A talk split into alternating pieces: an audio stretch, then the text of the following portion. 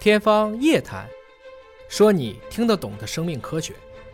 您从医这么长时间了，这么多年了，有没有您从医以来压力最大的时刻，或者是觉得最沮丧的时刻？有这样的当然有？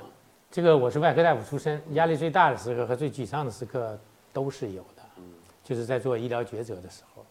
嗯，因为医疗决策失败了以后会很遗憾，医疗决策胜利了以后会特别的兴奋，嗯会永远记住这几个场景。我们潜意识里面会会把一些不好的记忆给压制住，但是还是有的。那好的记忆就很多了。西医不讲究个案，但是我在我行医的过程中，尤其肿瘤患者的临床决策过程中，我们有的时候还是觉得挺荣幸的。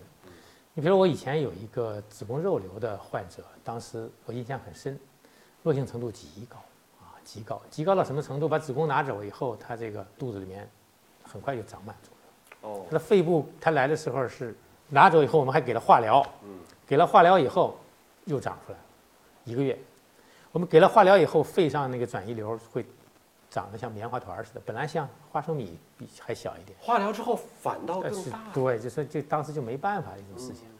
按当时我的印象很深，我们讨论以后，用了一些新药，就抑或抑制血管生成的药物，另外用了一个激素依赖的药物。这个这个病人现在还活着呢，嗯啊就是呜呜就下去了。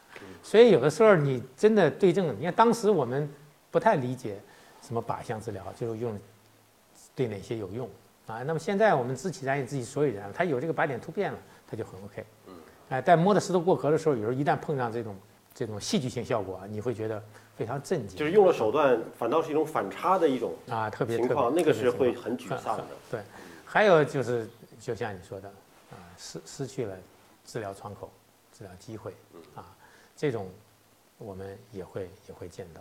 这个我见到你有时候有一，我曾经帮助过一个喉癌的病人，其实呢，他应该做认真的做放疗以后再手术，啊，当然这个手术太残酷，他会失失去生意，啊，这个家属和病人的沟通不畅，不畅。这个病人打完化疗以后没进行放疗，也不愿意做手术，去寻求一些其他的传统治疗去了。再回来的时候就就就很惨。大家一定要记住啊，这个癌症患者不要老觉得放疗、化疗多么痛苦，其实癌症到晚期更痛苦，它比化疗、放疗的痛苦要大一点。我们谈结直肠癌，我们谈谈结直肠癌的痛苦，我们觉得结直肠癌有时候很让人遗憾。嗯比如说结直肠癌穿透以后，你无法切干净了，它叫播散转移，满肚子都是。嗯它会把肠子给搅在一起，它瘤子就像粘合剂似的，把这根肠子、这个肠子它它就粘在一起了。它整个肚里面肠子是一坨，这个时候会出什么？就可以把这一坨都切掉吗？你进去以后，你会发现你不知道是哪儿是头，哪儿是尾，你像一堆乱麻似的。一是我告诉你，结直肠癌在以前是不做这种减瘤术的，就是我把瘤子扒拉拉，里面还剩了一部分是不做的，因为没有用，很快三个月就长出来了。第二呢，你给它解决不了，你不知道它哪个头进去，哪个头出来，这一团乱麻，让瘤子把那个肠子弄起来，这种呢很难解决。啊，有的时候我们做外科大夫，你像打打开以后这一坨瘤子，你切不下来它，你肚皮关都很难关。你这样挺好，它一旦裂开以后，你把它拉起来，肚皮我们会用那剪张线带钢丝的把它拉起来，都很困难。但是最最麻烦的是这样，就是晚期的肿瘤患者呢，其实尤其结直肠肿瘤，结直肠癌在结直肠在腹腔当中的时候，腹腔当中除了肝脏之外，它没有生命器官，脑袋、心脏、肺、肝脏、肾脏这都属于生命支持器官。肠子，你看有些人肠子全外外伤以后，整个肠子全拿掉了，全靠静脉营养，他能活到二十多岁，还能生孩子，就说明肠子不是一个生命必须器官，就是说你只要把营养解决，它能够解决掉。所以呢，结直肠癌患者和有一部分腹腔肿瘤患者，他会最后的结局是肠梗阻，但是病人生命体征很好，肺也没有，心脏也没事儿，肝脏也没事儿，就是肠子堵了。但肠子堵时间长会会要命的，电解质紊乱啊什么等等。关键是确实比较痛苦。肠梗阻是机械性肠梗阻，因为这它不是说别的原因，它那地方有东西挡的。嗯，然后你痉挛痉挛过去，痉挛时候会很疼，过去以后到这个瘤子上过不去了，就使劲儿痉挛一下，然后再痉挛痉过去。止疼药是对肠痉挛没有效果的，你吗啡啊等没有效果，你只能用解痉剂，解除痉挛的剂。解痉剂叫饮鸩止渴，为什么？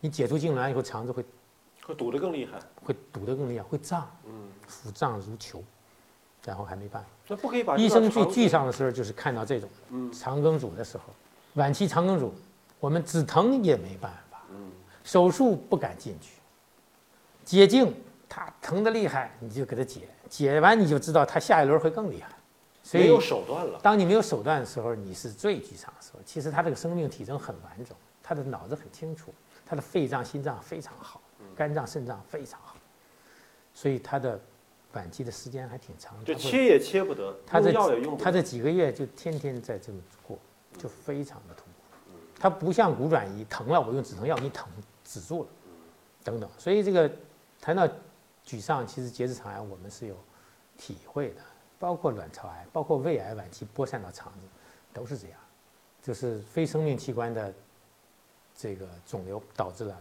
肠梗阻。它不立刻致命，但是很痛苦。对，你比如说大量的肺转移很快感染，可能这个病人的生存期就很短了。嗯啊，大量的肝转移出现黄疸了，他也就不太那行了。脑转移多了，你控制不住，脑疝出来了，它的周期是比较短的，而且疼痛是可止的。啊，所以肿瘤的总体治愈率目前也就是百分之四十多左右，啊，而且城乡差距很大。真正的做到早诊，可能还是目前的解决方法。